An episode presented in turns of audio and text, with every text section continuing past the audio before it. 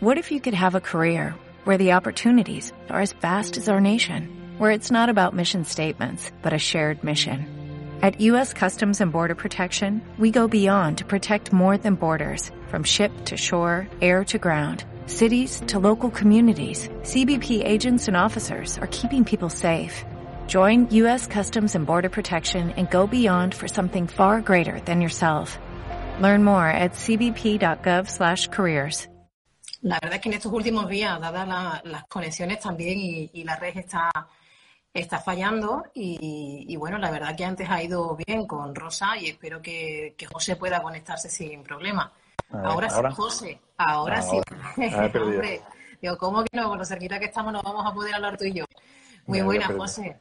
¿Qué tal? ¿Qué tal? Bueno, pues decía yo que estos ratitos vamos a intentar aprovecharlos para no solamente presentar a gente que, bueno, gente nuestra de aquí del centro de Andalucía, otros incluso un poquito más lejanos, como esta semana que vamos a tener amigos que están por Sevilla, incluso otros que están por, por Badajoz. Pero en tu caso tú estás muy cerquita. Eh, curiosamente, el azar o el destino o la suerte, quién sabe la suerte, yo diría la suerte. ha querido que esta cuarentena pues te pille en casa. Así que por esa parte, bien. Eh, tú habitualmente estás en Alemania, enseguida no nos vas a contar, pero bueno, aquí te ha pillado en estos días y, vamos a hablar contigo de toda la gente que, te conoce, que aquí por mi cuenta son muchos, son muchos los amigos que tenemos en común. Y yo tenía muchas ganas de hablar contigo y hoy vamos a hablar en este ratito, como yo decía, para evitar pensar menos en esta cuarentena y en este tiempo de retiro que forzado y, forzoso, vamos a, presentaros a todos y a que contéis un poquito en qué estáis o a qué estáis dedicando vuestro tiempo, vuestra formación eh, en los últimos meses y en los últimos años.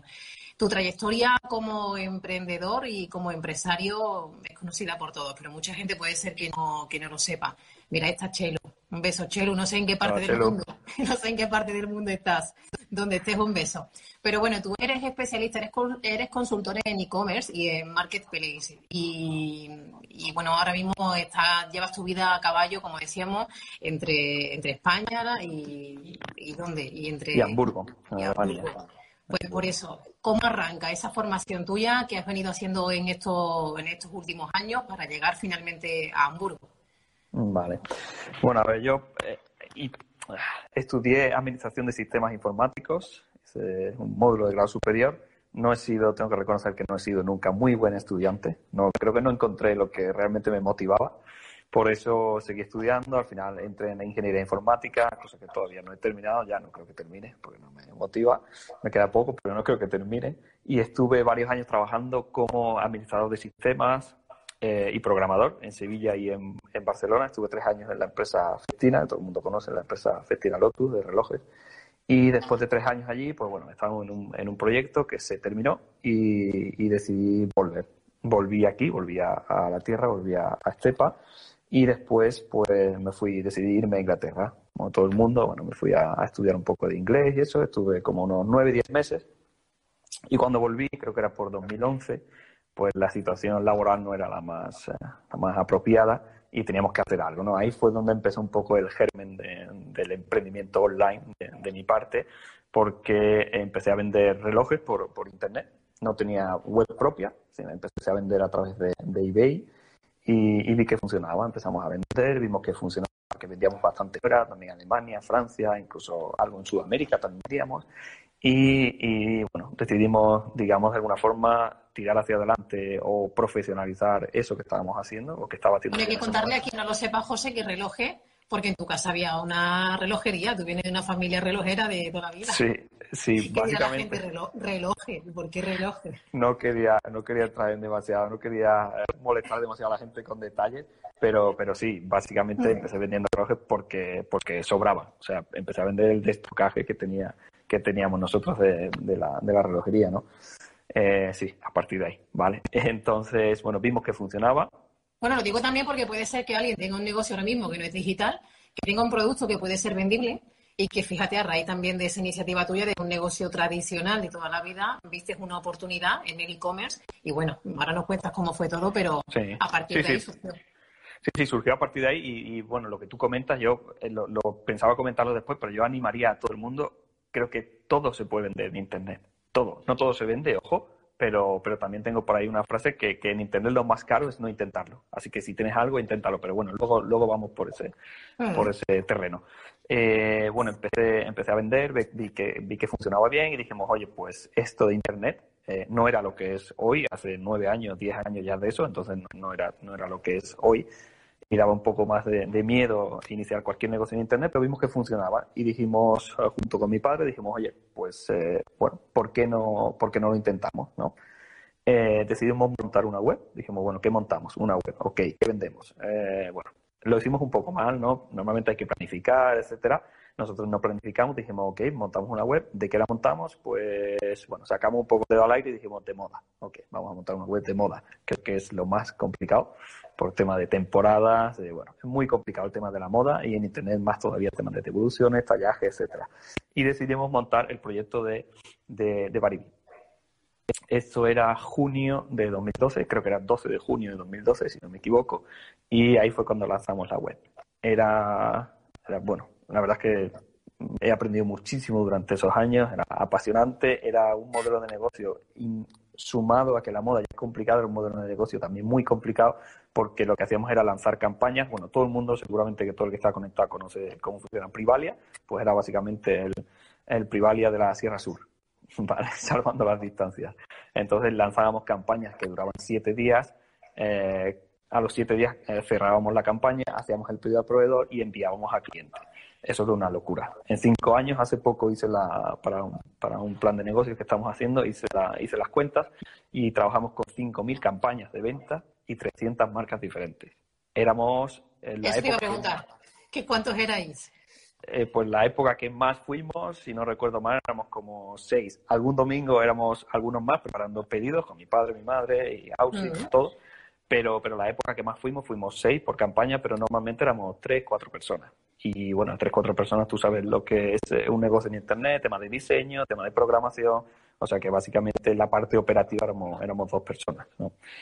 Eh, apasionante a todo el mundo, pero también fue muy duro. También fue muy duro. Si alguien eh, quiere saber cómo, cómo no hacer las cosas, yo se lo puedo explicar, porque si, si se pudieron cometer errores, yo creo que los cometí todos, pero Bueno, creo que... creo Una lesión, una lesión de aprendizaje seguro, desde el principio. Y al final, bueno, te llevas muchas lesiones de vida, pero cuando uno decide aprender y nadie nos ha contado previamente esto cómo se hace, pues al final esto es ensayo, prueba, error. Solo que aquí, claro, si no tienes cuidado y, te, y estás invirtiendo el dinero, claro. eh. Eso es lo que eso eso es lo que hay que tener cuidado. Esto no, no te lo explican en ninguna escuela, da igual, vete a hacer un máster de emprendimiento, vete a hacer lo que quieras. Pero, pero tienes que intentarlo, tienes que intentarlo por ti mismo eh, y emprender, porque al final eh, no es, o sea, en un máster te van a te van a explicar, tienes que tener un departamento de contabilidad, un departamento financiero, un departamento de recursos, o sea, tú eres todos esos departamentos, Tú eres la persona que está, que lo hace todo, claro, sin saber nada de eso. posiblemente. Entonces es duro, es lo que tú dices, te llevas unas lecciones de vida muy importantes y, y yo personalmente lo volvería a hacer. Y quizás eh, todos los errores que cometí, evidentemente algunos ya no los volvería a cometer, pero muchos de ellos Pero que sí. Porque muchas veces te mueves un poco también por el, por el corazón, ¿no? Y eso te Y lleva a cometer errores. ¿Y basta José, con- basta, José, con tener una idea? Eh, me, imagino que no, pero tener la idea ya y, ese, y esa ganas, ese arrojo y esa valentía creo que es parte determinante en un proyecto de emprendimiento. Sí, sí, sí, evidentemente. O sea, vemos, vemos muchas, ahora vemos empresas como, como Facebook, por ejemplo, por, por nombrar ejemplos que todo el mundo conoce, ¿no? Hay, hay ejemplos más pequeñitos de startups españolas, pero por nombrar algo que todo el mundo conoce, empresas como Facebook, como Globo, eh, como Justit, eh, no fueron las primeras. O sea, a nadie se le ocurre por primera vez montar un globo y de repente es un- una empresa que vale más de mil millones. O sea, es una locura. A nadie se le ocurre eso por primera vez. ¿Qué ocurre? Que eh, se le ha ocurrido a mucha gente, pero de repente en un, en un momento dado y en un, y en un eh, con una persona que tiene una idea, una persona que sabe ejecutarla, una persona que sabe hacer el marketing, una persona que o sea, se ha formado un grupo de personas que saben llevarla a cabo. Pero no, con tener una idea y mucha pasión, si tienes mucha pasión, te, te- te recomiendo que sí, que te lances, porque de alguna forma lo conseguirás, pero no te vuelvas loco, ni tampoco te enamores de, de un proyecto, porque ese fue también uno de los errores que, que yo cometí, ¿no? Que me Que el enamoré de mi proyecto es proyecto. nuestro y el proyecto Claro. es nuestro y el idilio Claro. es nuestro. Claro. Pero posiblemente la gente no tenga por qué entenderlo. Exacto, exacto. Y muchas veces es, eh, no, es que es mi niño pequeño y, eso es un error tremendo, es un error tremendo. Todo depende también del tipo de negocio, ¿no? Si tienes un negocio pequeñito en el que tú fabricas, en el que es un, es un negocio con una carga emocional muy, muy importante, eh, no sé, no, no quiero ponerte ningún ejemplo, pero no sé, algo, algo local, algo que no te genere un coste estructural demasiado grande, enamórate del proyecto y llévalo, pero al final tienes que comer de algo. Y eso es lo que no, eso es lo que tienes que tener siempre en mente. Emprende, pero, pero tienes que, tienes que llevar dinero a casa. Yo siempre digo cuando, bueno, antes que está por aquí Rosa también y vamos a alguna que otra charla y, hay gente que empieza a preguntarte porque sí que tú les notas, ¿no? Ese que tienen ese ADN y que les puede ese gusanillo y cómo empezaste y cómo lo hiciste. Pues mira, empezamos con poco, eh, básicamente sin, nada, con una idea, con mucho cariño y, mucho amor a este proyecto, pero sí que es cierto ¿eh? que una de las cosas que siempre decimos que no sé yo si es bueno emprender con hambre. Porque Yo creo que no. este camino es duro, es serpenteante, vienen muchas curvas y el proyecto puede ser, como tú decías, muy bueno. Pero también una de las cosas que, que han nombrado y que yo creo que hay que tener en cuenta y que es muy importante es la capacidad pronto de darte cuenta de que necesitas un equipo. Un equipo que realmente te, no te ayude, sino que al final pues se encargue. que reme contigo. Sí, sí, que se encargue de esas otras parcelas que evidentemente tú, por formación, por tiempo, por, eh, en fin, por responsabilidades dentro de esa propia estructura, no puedes acometer. Sí, no, no, yo siempre digo que, que, sí que tienes que emprender, pero tienes que ser siempre muy humilde, eh, ser consciente de, tu, de tus limitaciones, pero también a la, a la vez no tener prejuicios. ¿Por qué? ¿Por qué digo eso? Porque muchas veces también, ya hablo un poco a nivel más, más nacional, ¿no? Bueno, quizás a nivel local también, de decir, ah, yo tengo este producto, pero ¿a quién le va a interesar mi producto? Hay 20.000 que lo hacen mejor que yo. no tiene por qué. No mm. tiene por qué. Ahí iba a comentar, iba porque me, he preparado un poco, me he hecho algunas notas, pero lo voy sacando así. Tengo, bueno, hay un, hay un ejemplo que no sé, supongo que, alguna gente ya habrá, habrá, escuchado porque ha salido en las noticias alguna vez, es una marca de patatas fritas gallegas que está vendiendo una barbaridad en Australia. Y ese hombre dirá, joder, ¿y por qué me compran las patatas allí? Pues eh, es está en el momento adecuado, en el sitio adecuado, pero, pero lo que, lo que, que lo, lo, hablaremos, lo hablaremos después también, ¿no? la importancia de estar en Internet. Tienes que mostrar tu empresa. Si no muestras tu empresa, porque quién sabe si mañana eh, alguien va a entrar en Internet, en, yo qué sé, en Bielorrusia, y Cualquier tipo de búsqueda, es que no sabes finalmente cómo pueden llegar a tu empresa. Yo siempre lo digo, al final da igual por dónde lleguen. Si estás en red través de una web, por email marketing, como sea, me da igual, pero que vengan. Que vengan porque realmente no sabemos dónde puede haber una oportunidad de negocio. Mira, quería preguntarte por hay un comentario que decía que sí, claro, pero que lo importante es poder pagar al equipo. Bueno, pues yo realmente cuando me refiero a equipo, equipo me refiero ya a dos personas. Para mí ya es trabajar en equipo.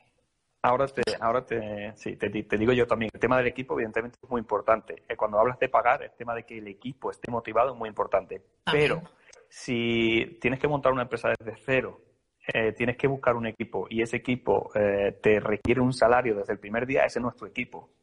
Tienes que buscar un equipo que se adecue a tu proyecto. Ahora yo, bueno, le comentaba el otro día a Carmen que ando con otro proyecto también de moda, porque yo, como comentaba, no aprendo de mis errores, así que vuelvo a la moda.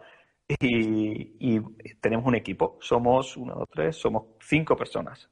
Nadie nadie eh, va a tener un salario desde el primer día. De hecho, no sé si en algún día vamos a disfrutar. ¿Qué ocurre? Que yo he buscado un equipo que no tenga esa necesidad, esa necesidad de tener un salario desde el primer día. Sé que no es fácil, pero bueno, puedes, eh, mm, puedes darle vueltas a la, cabeza y, y, darle vueltas a la imaginación y ver de qué forma puedes construir un equipo, construir una empresa. ¿Qué ocurre? Que para el proyecto hemos para una empresa y yo he sacrificado el 70% de las participaciones de esa empresa. Pero ¿qué ocurre? Es lo que hablábamos antes. Yo tengo una idea, pero mi idea sola no, no va a caminar. Entonces necesito, ¿qué hemos hecho? Hay una parte, dos socios, son dos hermanos, uno lleva la parte comercial y otro lleva la parte técnica, y tres personas que somos de operaciones, que son otros dos compañeros, uno de Barcelona, otro de Sevilla y yo. Eh, si, si, el negocio sigue adelante, yo nunca, eh, nunca echaré de menos haber perdido el 70% de la compañía, porque no hubiera ganado mucho nada. más. Exacto, exacto. Quiero decir que he ganado el 30%, no he perdido el 70%. Entonces, ese es el equipo que tienes que buscar. Todo suena muy bonito, muy bien, pero hay que, hay que buscarlo y hay que trabajarlo. Es cierto, y esto es muy idílico y, no todo el mundo pues está en disposición de encontrar esa gente que está dispuesta también a alinearse, a sacrificar ciertas cosas, a saber que los comienzos en todo tipo de empresa o de proyecto emprendedor son difíciles y son complicados. Y bueno, también podríamos hablar luego, si encima nos venimos a un entorno rural como el nuestro, geográficamente, en el centro de Andalucía sí, pero que alejado casi de todo también. Pero bueno, eh, por otra parte, eh, ¿cómo solventamos ese tipo de hándicap? Tú lo decías, un equipo está ahí, tú estás en Hamburgo habitualmente, hay gente de Barcelona, hay gente de Sevilla. ¿Dónde están las fronteras ya? No hay, no hay, no hay. No es sencillo, no, no es sencillo. No. Pero, pero no es eh, no es imposible tampoco. No es imposible. Y ahí es lo que comentaba de no tener, de no tener perjuicios. De no decir, joder, pues estoy en Pedrera, estoy en Gilena, estoy en Estepa, ¿dónde voy yo? Me da igual, la semana pasada eh, se nos ocurrió que, bueno, el, proyecto que tenemos, que es el proyecto de, moda, eh, con, una, con una base de suscripción, tienes que pagar una suscripción, y se nos ocurrió, oye, vamos a ofrecer moda, vamos a intentar ofrecer también un servicio como Amazon, y aquí ya hablamos de palabras mayores, pero bueno, el no siempre lo tienes.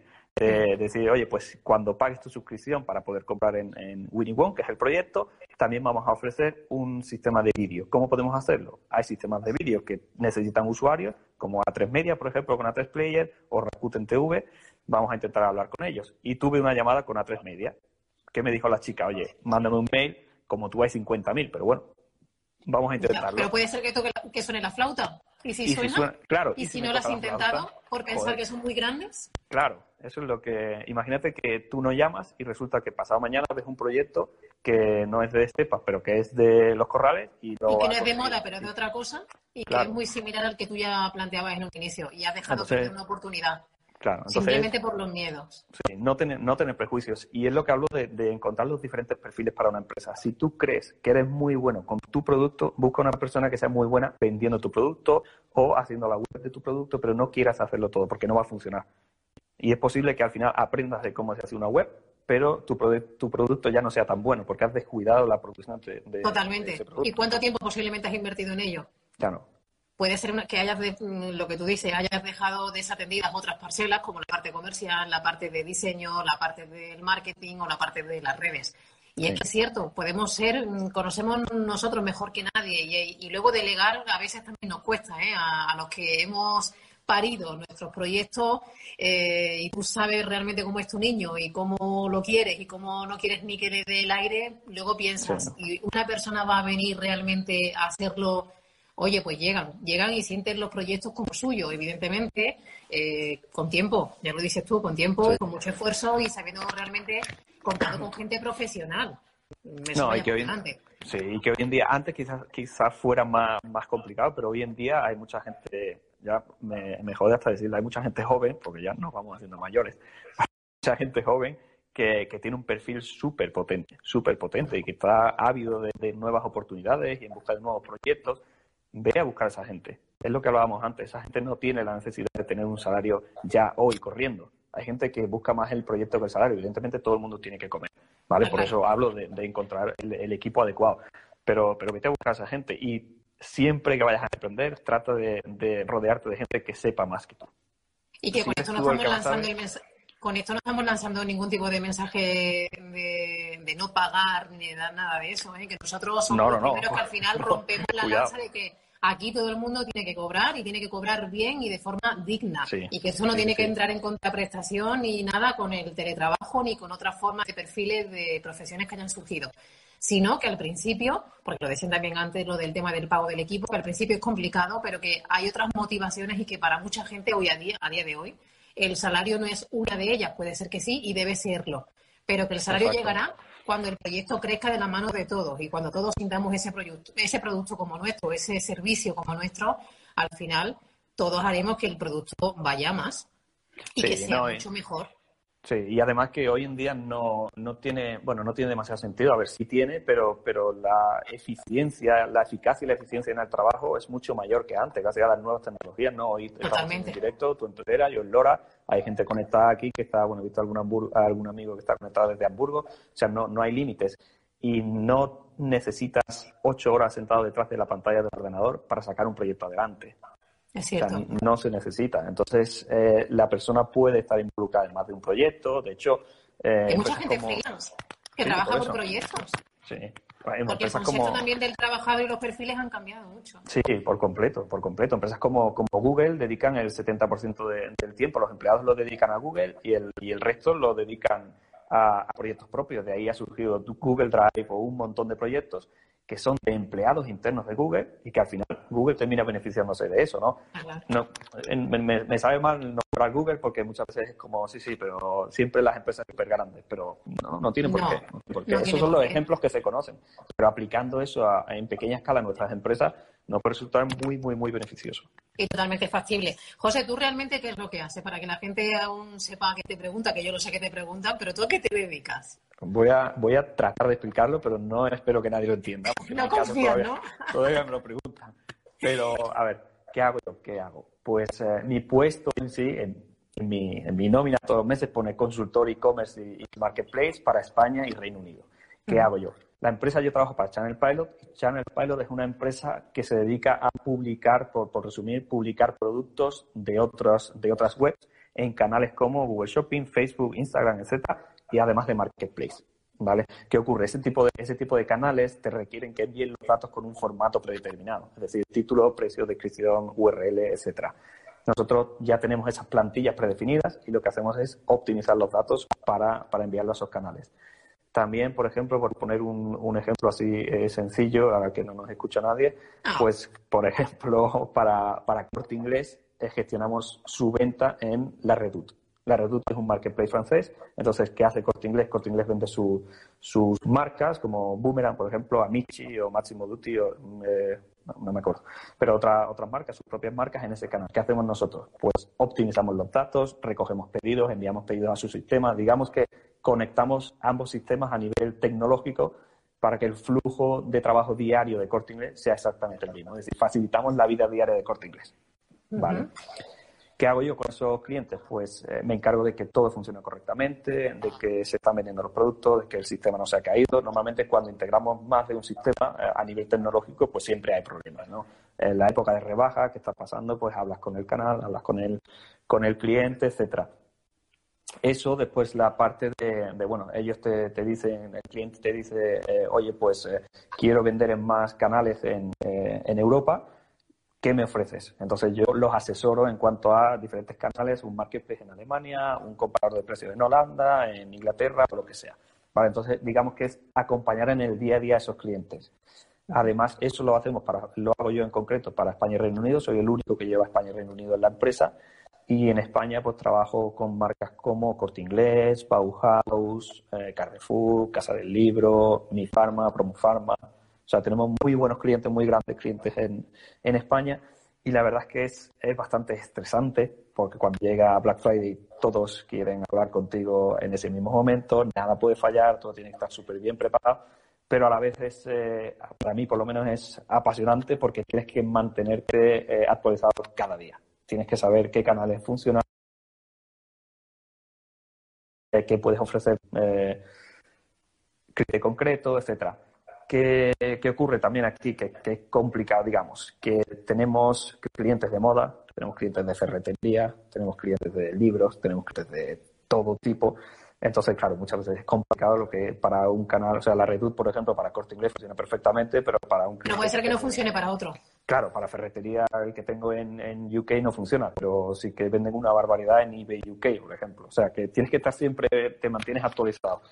La verdad es que es estresante, pero, pero muy, es muy bonito también. Y normalmente estoy en la, en la oficina, pero, pero sí que tengo que viajar bastante también a, Reino Unido, a, España. Y esa quizás es la parte que más me gusta, la verdad. Porque Entonces entiendo que básicamente, para ver si yo también lo he entendido, es un poco servir de cauce o de mantener ese cordón umbilical entre lo que es la propia empresa matriz, que es la que a ti te contrata o contrata tu empresa, y, los marketplaces o la plataforma de, venta que vosotros podéis ofrecerle en función también de la propia naturaleza del, cliente. Por lo menos asesorando, ¿no? Donde consideráis que ese producto puede tener cabida y encaje para llegar al consumidor final. Exacto, exacto. ¿Qué ocurre? Que si, si, no contaran con una plataforma como la nuestra, como Channel Pilot, tendrían que eh, hacer una conexión individual por cada uno de los Hacer ellos de forma individual en cada una de las plataformas para que Exacto, exacto por, por, dar algunos datos, Amazon, por ejemplo, todos decimos Amazon, pero Amazon en Europa son cinco, no, ahora desde, desde hace dos semanas ya son seis plataformas diferentes en Europa, España, Francia, Italia, Reino Unido, Alemania y Holanda, que ha sido la última en entrar. Entonces digamos que el cliente tendría que hacer seis conexiones para vender en Amazon a través de la... Tú ves tu producto, lo vendes en Amazon, pero no es Amazon en general. Puedes vender en Amazon España o en Amazon Italia y, eso va en función... Mira, eso me parece interesante. Yo no sé si tú, me imagino que sí, que lo conoces. Hay mucha gente también, mucho artesano, que de un tiempo a esta parte nos ha preguntado que qué tendría que hacer o cómo podría vender en Amazon. Hay condiciones muy particulares, tanto para artesanos como para no artesanos, y ahora que lo dices, para saber a qué puerta hay que llamar. Porque tú no llamas a Amazon y se te abre Amazon allí de par en par. Normalmente no, pero, pero te sorprendería. O, os sorprenderíais, porque muchas veces eh, Amazon pensamos que lo sabe todo y que lo tiene todo, pero no es así. Bueno, casi todo. Tiene el 90% de todo, pero no, pero no todo. Entonces, muchas veces tenemos un producto muy específico y quizás resulte interesante para Amazon. Entonces, ¿qué tenemos que hacer? Pues simplemente ir a la web de Amazon y decir, oye, quiero vender aquí. Si ellos consideran que tu producto es interesante, van a tardar 30 minutos en llamarte porque eso sí lo tienen muy bien controlado. O sea, el, eh, realmente donde Amazon gana dinero es en los datos, no en el producto. Al final el producto tiene muy poco margen, pero tiene muchos datos, mucha información. Entonces ahí es donde ellos ganan dinero. Pero simplemente quiero vender en Amazon, voy a Amazon, eh, me registro y subo mis productos.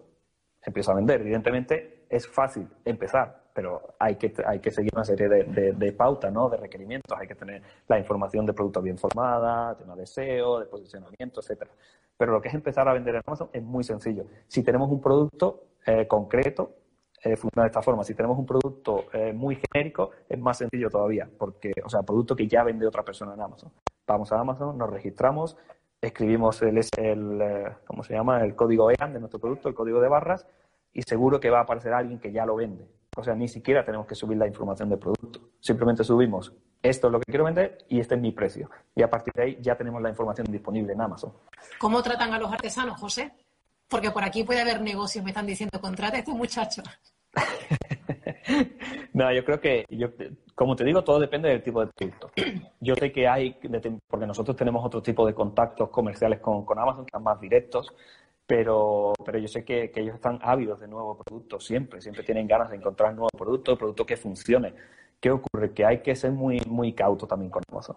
Porque eh, determinadas veces Amazon te dice, oye, este producto es súper interesante, yo por los datos que he recogido de búsquedas, etcétera, de usuarios, creo que este producto se va a vender súper bien, así que te voy a comprar eh, 20.000 euros en producto. Puedes morir de éxito, ¿no?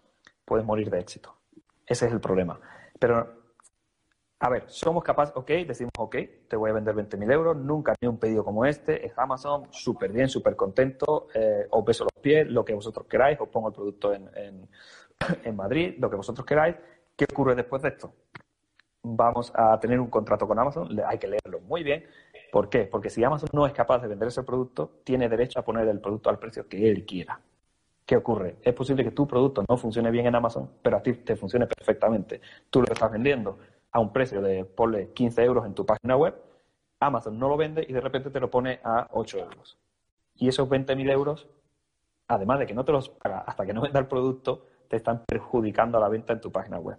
También tengo, tengo gente, o sea, conozco gente a la que le han hecho un pedido en concreto a ropa interior, una marca de Levante, le hicieron un pedido, creo que fueron 40, 50 mil euros, y después de, pues fue como 7, 8 meses, le llegó el pedido de vuelta y le pedían el dinero.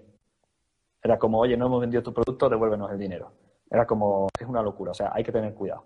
Hay que, tener cuidado. hay que saber muy bien dónde se mete uno, evidentemente es una plataforma y con una visibilidad y con una capacidad de venta brutal. Hombre, Auxi, ¿está contigo o no? No, no está conmigo. Hola. Ahora me voy a poner nervioso. Un besito por aquí también. Está durmiendo aquí. Pero hay que tener cuidado, hay que saber muy bien dónde se mete uno y, y, yo para eso, pues al final eh, hay que recurrir a gente profesional como José, aquellos empresarios, emprendedores, artesanos que tengan un producto que sea bueno y que, bueno, pues tengan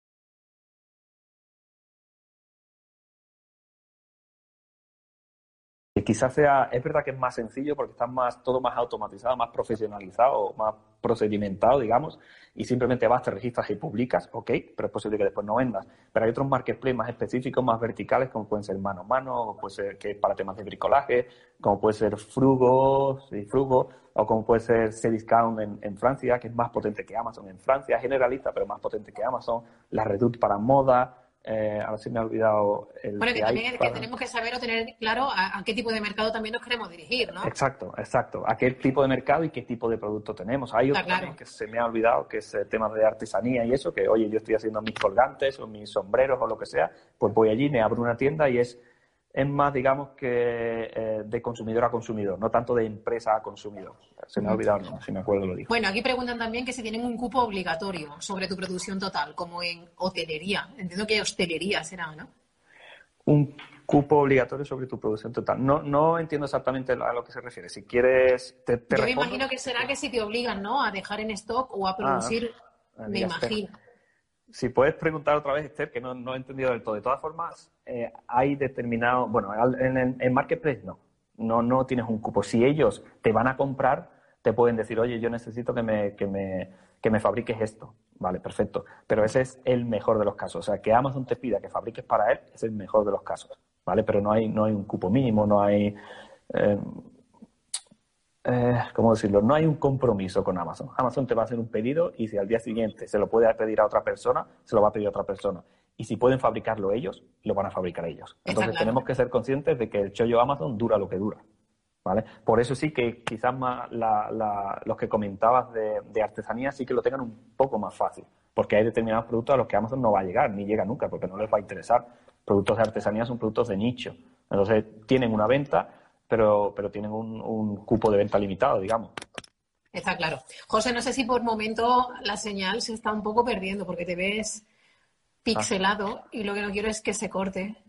A ver si conseguimos que te enfoque otra vez y te veas bien, porque era muy interesante lo que estábamos contando.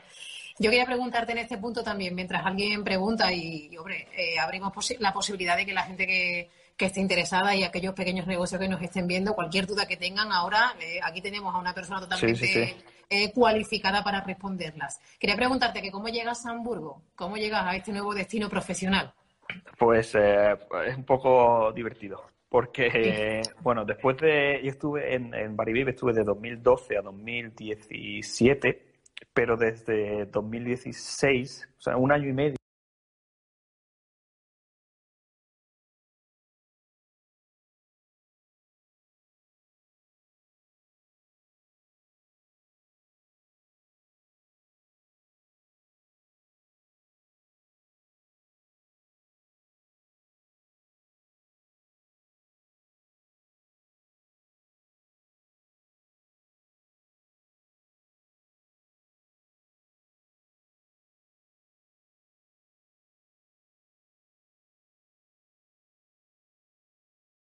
situación no era del todo, del todo buena en Quashop, bueno, había problema de, problema de pagos, entonces decidí salir.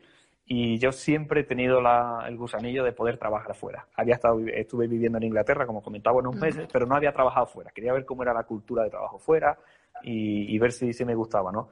Entonces empecé a buscar fuera y mandé un correo a, a esta empresa, a Channel Pilot.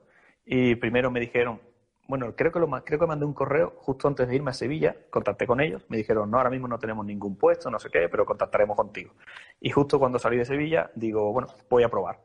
Y tenía ofertas para quedarme en España, tenía ofertas de, marcas de moda muy buenas, pero las condiciones no eran las que yo consideraba buenas. Entonces, digo, voy a volver a probar. Envié un correo y me dijeron, oye, pues eh, precisamente estamos buscando a alguien. Digo, ah, perfecto. Dice, ¿te puedes venir a una entrevista? Digo, mira, no, no tengo dinero para el billete, si me pagáis el billete voy a la entrevista. Me dijeron, oye, es muy caro, no sé qué, y me escribió después el CEO de la compañía, el dueño, y me dijo, mira, voy a Ibiza de vacaciones la semana que viene. Si te quieres venir a Ibiza... Eh, ¿Qué más barato? claro, efectivamente. Era como 80 euros ida y vuelta, así. Digo, bueno, si me pagáis el vuelo a Ibiza, me voy. No he ido nunca, así que me voy. Me fui a Ibiza, hicimos la entrevista, eh, estuve con el, jefe de la compañía, me explicó todo, la verdad es que yo estaba súper contento, súper ilusionado, me dejó en el aeropuerto y me dijo, bueno, en un par de días te mando, te mando la oferta. Y digo, ah, vale, perfecto. Yo, bueno, hablé con, con con mi mujer, le dije, bueno, me ha encantado, pero bueno, yo no creo que, bueno, una locura, cómo me voy a Alemania, no sé qué. Y me dejó en el, en el aeropuerto. Yo creo que se paró en una gasolinera porque a los 15 minutos ya tenía la propuesta. Y ahí vinieron los problemas, porque era una buena oportunidad y ahí vinieron los problemas de, joder, creo que he llegado demasiado lejos con esto. Y al final. Esto podía pasar, esto podía pasar. Claro. Yo, eh, por una parte, pensaba, bueno, voy, me pagan un viaje a Ibiza, voy, porque, bueno, no he estado nunca, pero pensaba que no me iba a ir, pero por otra parte me quería ir. Así que, así que bueno, me mandó la propuesta y al final pues terminé, terminé en Hamburgo. Creo que eso fue en agosto, en octubre empecé en Hamburgo y querían que empezara en septiembre, pero digo, bueno, necesito preparar la maleta. Así que en octubre empecé y, y súper contento. La verdad es que súper contento. Ojo, no es fácil, no es fácil para todos aquellos que piensan que está súper bien, que en Alemania se cobra mucho, que eso es todo mentira.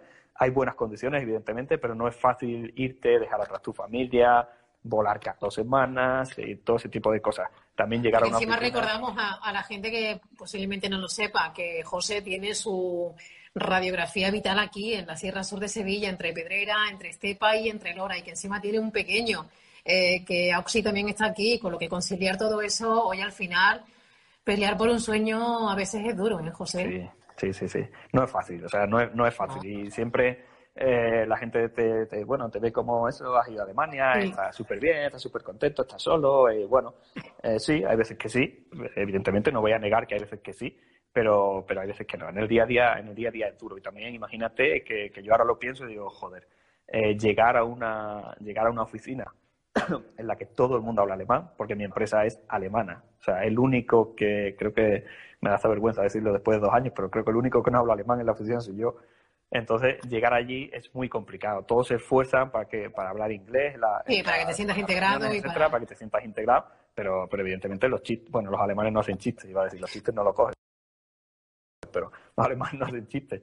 Pero, pero no es sencillo el día a día, ¿no? Y en una ciudad en la que no conoces el idioma. Y, es muy es apasionante porque cada día tienes nuevos inputs, cada día ves cosas nuevas, cada día aprendes una cosa nueva, pero, evidentemente no es fácil. Pero aún así estoy súper contento. Y también pues- importante es que cuando yo me fui no es como cuando se va la gente de Erasmus. O sea, cuando yo me fui ya tenía 36 años, o sea que ya cambia las cosas. Ya no tienes y, un proyecto, y un proyecto vital y razones por las que posiblemente, bueno, alguien que no hubiese sido tan valiente en ese momento posiblemente no se hubiera ido. Sobre todo lo mejor con las circunstancias familiares con las que también tú arrancabas. Entonces, bueno, al final, a día de hoy, estás contento y posiblemente con, no sé si te lo preguntaba el otro día, con visos de vuelta. No lo sé, no lo sé. No lo sé, la verdad es que la verdad es que estoy muy contento. Ahora no lo sé porque con la situación, con, todo lo que está pasando, no, sé lo que va a pasar. Evidentemente todo puede cambiar, pero, pero la verdad es que de momento, de momento estoy muy contento. Ahora quizás consigamos mover a toda la familia allí, al menos durante un tiempo. Entonces eso hará que estemos algún tiempo más allí. Tengo clarísimo que no me voy a jubilar allí, pero también tengo claro que, no sé si me gusta o, no me molesta tanto como a la gente el estilo de vida que allí se lleva. Esa lo que habla la gente de la falta de luz, de la falta de comunicación con el resto. Con bueno, evidentemente si, si, si vas de viaje a Alemania te traes una impresión diferente a la que te puedes traer si vives allí. Entonces, bueno, yo valoro, valoro también otras cosas, el respeto hacia los demás, el respeto hacia, hacia la propiedad de los demás, hacia ese tipo de cosas. A mí, me, a mí me gusta y creo que si puedo voy a estar algunos años más allí. Bueno, y también porque decías el otro día, bueno, cuando planteábamos un poquito también la entrevista, que ahora mismo extrapolar las condiciones de trabajo laborales, eh, retributivas, eh, de contrato, contractuales que tienes en Alemania, encontrar algo así ahora en España es complicado. Muy complicado, muy complicado y no, uy, perdón eh, no es, eh, no, cuando decimos las condiciones contractuales, etcétera, no, no quiero que la gente piense únicamente en cuanto a en cuanto a salario, porque el salario al cambio al final es el mismo. O sea, allí tienes que pagar vuelos, tienes que pagar alquiler, la vida es más cara, o sea, al final es prácticamente lo mismo, sino en cuanto a mentalidad. O sea, yo llegué aquí el día 10 para un evento, como tú sabes, en, Córdoba. Eh, no ha habido ningún problema, la empresa no me ha puesto ningún tipo de problema. Tenía el vuelo de vuelta precisamente hoy, día 23. He cancelado el vuelo de vuelta, también por la situación que hay. Pero no me han dicho cuándo vas a volver, cuándo vas a venir, absolutamente nada. Ellos entienden perfectamente que entienden también mi situación personal, cosas que quizás aquí sí que echaría de menos en alguna empresa, entienden mi situación personal y saben que es duro estar lejos de, de tu familia y, también, bueno, entiendo que juegan un poco con eso, ¿no? Pero entienden que, que puedes trabajar desde casa. Yo creo que cada año trabajo, lo conté el año pasado y creo que tenía como tres meses, tres meses y medio de trabajo desde casa. Mm, no sé si sería posible, quizás hoy esas cosas van cambiando poco a poco en España, pero, pero todavía falta un poco esa mentalidad. Y eso es un poco lo que he hecho de menos también. Al fin y al cabo, ojo, te piden resultados. Si a final de mes y a final de año entregas resultados, vas a tener esa libertad, si no, no, ni en Alemania ni en ningún sitio. Pero si entregas resultados en la fecha en la que te piden esos resultados, perfecto. No te piden resultados cada día. O sea, tu jefe no está aquí encima tuya cada día diciéndote qué estás haciendo. En eso quizás sí cambia, ¿no? El tipo de perfil bueno, no sé si del empresario aquí en España o de la forma de gestionar las empresas en Alemania. ¿En eso has notado tu cambio con respecto a la cultura emprendedora o empresaria de nuestro país? Sí, he notado mucho cambio, pero también mm, hay algo que todavía estoy tratando de, explicarme porque, porque, bueno, hay algún compañero alemán por ahí viéndome, espero que no entienda, pero eh, sí noto que, todo lo que se habla de, la cultura del esfuerzo de Alemania, de lo que trabajan los alemanes, de los que se esfuerzan, de lo que yo no, termino de verlo del todo así. Yo creo que en Alemania, en, España, perdón, tenemos más capacidad de sacrificio, más capacidad de trabajo, pero por algún motivo que todavía no he llegado a ser capaz de, analizar y de visualizar, eh, no llegamos a ser tan rentables o tan eficientes. Es que a ellos, les luce más el pelo, ¿no? Eh, vamos, sí, básicamente. Sí, a mí, claro, a mí. Es que no, no, no, sé por qué, no sé por qué. Da la sensación de que allí el, dinero está en el aire y la gente lo va cogiendo así, porque, porque bueno, es, eh, bueno, no, voy a contar ejemplos concretos, sino al final me van a echar. Pero, pero sí, es, no, no lo veo. O sea, yo veo que, que he, he trabajado en empresas españolas y la gente se esfuerza mucho más, no quiero decir que pase más horas en el trabajo, eso no, eso no, tiene nada que ver, pero sí que la gente se esfuerza mucho más, tiene mucha más capacidad de sacrificio, mucha más capacidad de trabajo, pero no sé por qué, a ellos, le, como tú dices, les, luce más el pelo. Pero sí que evidentemente hay un, hay un cambio de mentalidad importante. Eso sí, bueno, tú quédate por ahí un tiempo y ya si encuentras realmente la explicación, luego ya viene aquí y nos la cuentas, ¿no? A ver si por lo menos conseguimos que con todo lo que nos esforzamos realmente que nos luzca como nos tiene que lucir. Sigo analizando, pero sí es verdad, solamente una cosa, Maricarmen, que quiero apuntar sobre el tema del empresario, que, que allí, más que ser el empresario, el dueño de la empresa, es un poco tu compañero. Al final sí que entienden que si tú das resultados, la empresa da resultados y él va a ganar más dinero. Repercute positivamente en todos. Exacto. Y creo que aquí eso todavía no se ha entendido. Aquí es como. Con lo que se rompe quizás un poquito, ¿no? Ese escalón en el que todavía se ve al líder, al CEO, al director o al jefe, en muchos casos todavía aún hoy, al jefe, eh, con respecto a, esa cultura que hay en Alemania. Sí. Sí, sí, un poco Bueno, quería preguntarte, José, por intentar ir ya cerrando un poquito el círculo. Llevamos casi 45 minutos de, conversación. ¿Este tipo de situaciones crees que le puede, eh, puede redundar positivamente en cambiar o puede ser un punto valle, un momento valle, un punto de inflexión para muchos negocios a la hora de plantearse la estrategia digital? ¿A qué momento te refieres? al que estamos pasando ahora con motivo de toda esta crisis.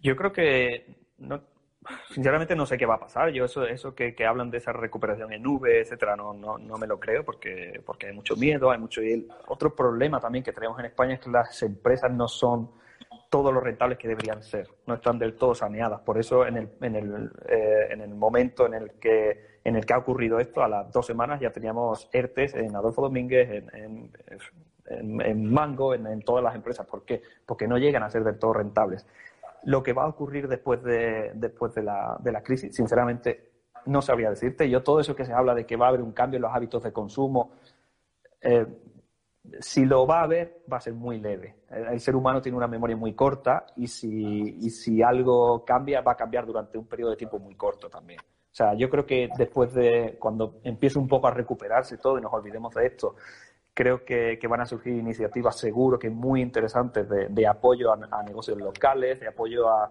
de consumo, de consumo nacional, de todo ese tipo de cosas, que, sí, que la gente las va a apoyar porque, porque tenemos ese sentimiento de, país, ¿no? Y nos apoyamos entre sí, lo estamos viendo cada día. Pero, pero creo que después de, después de esto todo va a seguir, todo va a seguir igual. Ahora sí que ha habido un cambio. Y en cuanto, en cuanto a la capacidad que tú crees que tengan las empresas para reconvertirse al menos, ahora que evidentemente este confinamiento y esta cuarentena nos está llevando a tener que consumir de forma digital, evidentemente, porque no podemos salir a la calle.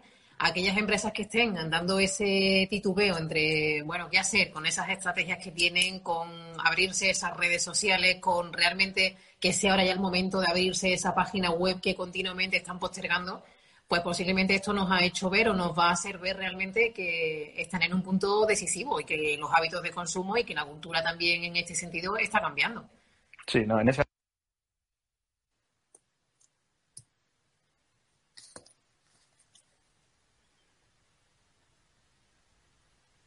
Ay, José, que se ha perdido. Ahora. Ahora. Ahora sí, lo que te lo que comentaba que Vale, que como tú dices, hay, hay empresas, hay personas que van a terminar de darse cuenta de que tenían que estar ahí.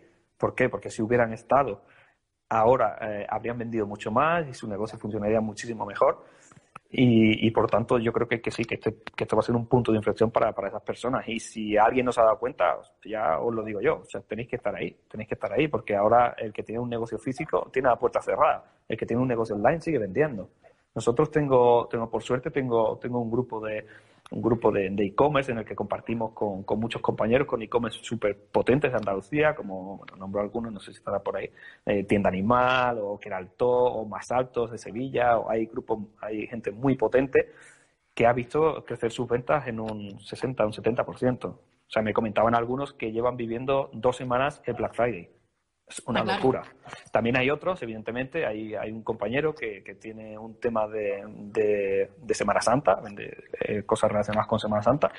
Es una putada. Es una putada. Totalmente, totalmente, pero, es que al final las circunstancias han sido otras. Claro, pero imagínate que, que en lugar de tener una web, tuvieras solamente una tienda física y tuvieras que pagar el personal y tuvieras que pagar un alquiler. Como en muchas circunstancias y en situaciones, ya no solamente en nuestra comarca y en nuestro entorno, sino en toda España, en toda Andalucía. Hay muchas tiendas que solamente sobreviven con el offline y que, bueno, algunas incluso la parte digital iban a ir un poquito sobreviviendo, pero que evidentemente si no llegan ingresos, los gastos hay que reducirlos. ¿Y por dónde corto? Lo primero por esto. no, está claro. Yo yo desde aquí digo que, que, si, que si alguien está pensando en lanzarse a online, que se lance. Y que si no está pensando, que empiece a pensarlo ya y que lo haga rápido. Porque el primero, o sea, quien golpea primero, golpea dos veces. Pero, ojo, hay que hacerlo bien. O sea, no, no, que no te haga la página web tu cuñado. que a lo mejor tu cuñado es muy bueno, entonces vale. Pero, pero eso no, esto no funciona así. En Internet no se vende todo. O sea, no, no penséis que, que vamos a Amazon y probamos y vendemos. Bueno, es posible que hubieras vendido en Amazon, pero como no lo has hecho bien, no vas a saber si el mercado te responde o no. Entonces, ve, pero ve bien. O sea, no, no hagas una web, ahí, venga, que hacer una web es muy sencillo. Vale 30 euros y viene hecha one on one o cualquier historia de esas. Pero eso no sirve, eso no nos sirve. O sea, tenemos que ir bien, tenemos que dar una imagen seria, una imagen de empresa. Piensa que en Internet eh, nadie te conoce. Si alguien va a abrir la puerta de tu negocio, pues estás cara a cara con él y puedes defender tu producto. En Internet no puedes defenderlo. Lo que te defiende es la imagen y el contenido que generas en torno a tu marca. Entonces, si no vas de la mano de profesionales como, como vosotras, pues al final no consigues nada. Por eso es tan importante cuando siempre insistimos, ya no solamente en la estrategia, en un plan a corto o medio plazo, que invertir en redes o invertir en un plan de marketing o invertir en un plan digital, esto tiene que ser muy a cuenta gotas y mucho pico pala. Es, Esto no, no pensemos que tenemos la fórmula mágica de que vamos a desembarcar en redes y el mes que viene vamos a duplicar o a triplicar las ventas. Esto no funciona así. Esto es otro canal de venta donde tú al mismo tiempo que que una pregunta, que si pensamos que de aquí a unos pocos años el comercio a pie de calle va a desaparecer. Esto como lo de la desaparición de los periódicos. Eh, tú levantas una persiana todos los días y tú ves a la gente que pasa por delante de tu puerta, pero levantar una persiana en digital en tu web es una ventana al mundo que tienes que cuidar de la misma forma o más realmente que tu, que tu propia tienda online, eh, offline. Por tanto, hay que apostar e invertir. Y en el momento que tú, eh, también lo decíamos el otro día, empiezas a cambiar el concepto de que esto no es un gasto, sino que es una inversión de presente y de futuro, entonces posiblemente empecemos ya a plantearnos los proyectos de otra forma. Sí, no, no, está claro. Aquí, lo que, por último, lo que decía esta chica tan interesante, mm. Magilda Estepa, que me suena de algo, es que, dice, que piensa en mi hermana, que dice que si pienso que de aquí a pocos Está, ¿Que está dónde, José? Está en Marbella, está en Marbella. Ah, bien, vale. Estamos cada uno confinados en un sitio diferente. No, dice que, que, si, que si el comercio a pie de calle desaparecerá. El comercio, el comercio a pie de calle no desaparecerá. Lo que pasa es que se tiene que reinventar. Que eh, en España todavía también dista mucho de, de, de otros países. En Alemania, por ejemplo, hay tiendas a las que ir es toda una experiencia. O sea, hay un, hay un vendedor que es muy potente también online, se llama Globetrotter, que vende todo tipo de, productos para, para autos, para, ¿cómo se llama? Camping, escalada, todo ese tipo de cosas. Dentro de esa tienda hay un iglú para que pruebes las chaquetas, hay una pared para que pruebes los pies de gato para escalar, eh, hay una de estas de piedra para que pruebes las botas. Eso es lo que, a eso es a lo que va a evolucionar el comercio de calle. ¿El comercio de calle tradicional va a desaparecer? Sí, ese sí va a desaparecer. Tal y como está estructurado y lo entendemos hoy a día, sí, porque al final la gente estamos a golpe de, a, golpe de clic. Entonces, realmente, ¿qué, ¿qué, experiencia me va a ofrecer tu producto o tu servicio que se diferencie del que me lo está ofreciendo un clic más allá? Eh, y además es el, tiempo de respuesta, el tiempo de cómo tengas el servidor, de cómo funcione tu página, de, ese copy realmente en ese email que a ti te llegue si haces un pedido, de qué sensación te transmite cuando llega a tu casa ese pedido y empiezas a desenvolverlo. Todo eso es una experiencia de compra y todo eso empieza mucho antes de la compra del cliente y eso empieza realmente en ese profesional, en ese, en ese empresario que tiene un concepto de compra eh, que va desde el principio hasta el proceso final. Sí, no, no, está claro. Y al final, al final no hay, ya cada día se habla más de eso, ¿no? De la omnicanalidad o de la, de la, sí, de, la, de, de todos los puntos de contacto con el cliente. Al final yo recuerdo, y fíjate cuando has dicho esa experiencia de compra, de cuando recibes un pedido, recuerdo eh, que recibí un pedido de scalpers y cuando lo abrí, como le ponían, le ponían perfume al papel de seda que venía dentro. Mm. Entonces, cuando lo abres, te viene ese olor y te queda esa sensación. Pues ya por eso solamente eh, recuerdas ese pedido. Y recuerdas ese pedido cuando pases por una tienda física vas a entrar. Y recuerdas esa marca y te conviertes en un prosumidor, porque ya no solamente consumes, sino que encima eres un prescriptor de la marca y posiblemente si la gente te pregunta, tú vas a, recomendar, recomendar eh, Scalper en el momento que tengas oportunidad de comentarlo con cualquier colega o cualquier familiar. Entonces nos sentimos ya parte de esa tribu, ¿no? De esa tribu, de esa marca, el que consume Apple porque lo hace, el que al final es, es que al final son experiencias de todo tipo y y al final por ahí también tiene que ir esa experiencia de compra. Y bueno, parte, como lo decíamos, desde un propio packaging, simplemente hasta ese mail que es tan importante. Por eso también nosotras insistimos siempre en todos los mensajes que se lanzan. Hay que pensar mucho realmente y que todo eso vaya eh, en consonancia y en verticalidad con la imagen de tu empresa, por dentro y por fuera, y que haya unos valores realmente que te identifiquen. No tiene que, ser tiene que estar todo alineado. Yo creo que hoy en día, antes era como el departamento de marketing era un departamento más, pero hoy en día el departamento de marketing es, eh, digamos, el paraguas que, que engloba, exacto, que engloba toda la compañía, porque al final no es, no es, eh, no tenemos un departamento de físico y un departamento de online, tenemos un departamento de venta. Y ese departamento de venta tiene que tocar al cliente en todos los puntos de contacto al mismo nivel y de la misma forma. O sea, no podemos, tenemos un producto perfecto, tenemos una web perfecta, vendemos camisas, por ejemplo, todo perfecto, el mejor modelo, todo súper chulo, pero ahora vendemos una camisa blanca a un cliente de La Coruña y se lo enviamos en una caja de cartón, sin un papel de seda, sin una bolsa. Cuando le llegue a ese cliente, no va a pensar que esa camisa vale lo que ha pagado por ella, va a pensar que es una camisa de mercadillo. Entonces, todo eso tenemos que cuidarlo. Está claro. Mira, saluda a Manolo Pampli. Te quiero, Manolo, yo también. bueno, pues José, yo creo que hemos dado una vuelta eh, completa a todo lo que nosotros nos habíamos propuesto con esta entrevista, que te conocieran, realmente que vieran todo lo que estás haciendo bueno y bien desde hace mucho tiempo, eh, que tú también tuviste ese germen emprendedor y que lo sigues teniendo y que posiblemente eso cuando te pica, ya lo decíamos, ya difícilmente se sale de, se sale de esto.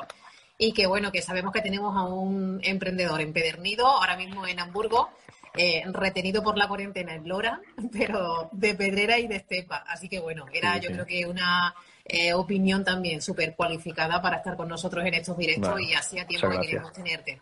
Así que lo dicho, José, que, que os cuidéis y que, que, vaya todo bien y que ojalá pronto tengamos algún proyecto con corazón en el que podamos contar contigo. Seguro, sería un placer. La verdad es que estaba, estaba como un poco nervioso. Digo, bueno, 15 minutitos pasan rápido, pero joder, llevamos una hora. Hemos estado casi una hora, ¿eh? Y me ha encantado, la verdad es que me ha encantado. Así que cuando queráis, hablamos de otras cosas. ojalá, pues, ojalá. Cocina, voy a hacer incluso desde, desde Hamburgo y, para seguir contándole a toda la gente que posiblemente nos haya visto que hemos conseguido hacer algo, hacer algo juntos. Así que nada, a mi padre que también estaba por ahí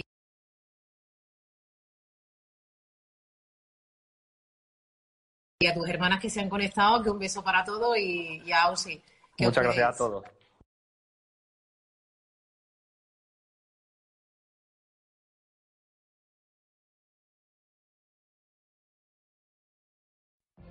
What if you could have a career where the opportunities are as vast as our nation, where it's not about mission statements, but a shared mission?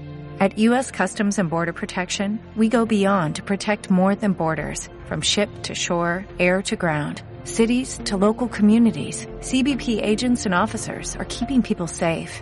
Join U.S. Customs and Border Protection and go beyond for something far greater than yourself. Learn more at cbp.gov/careers.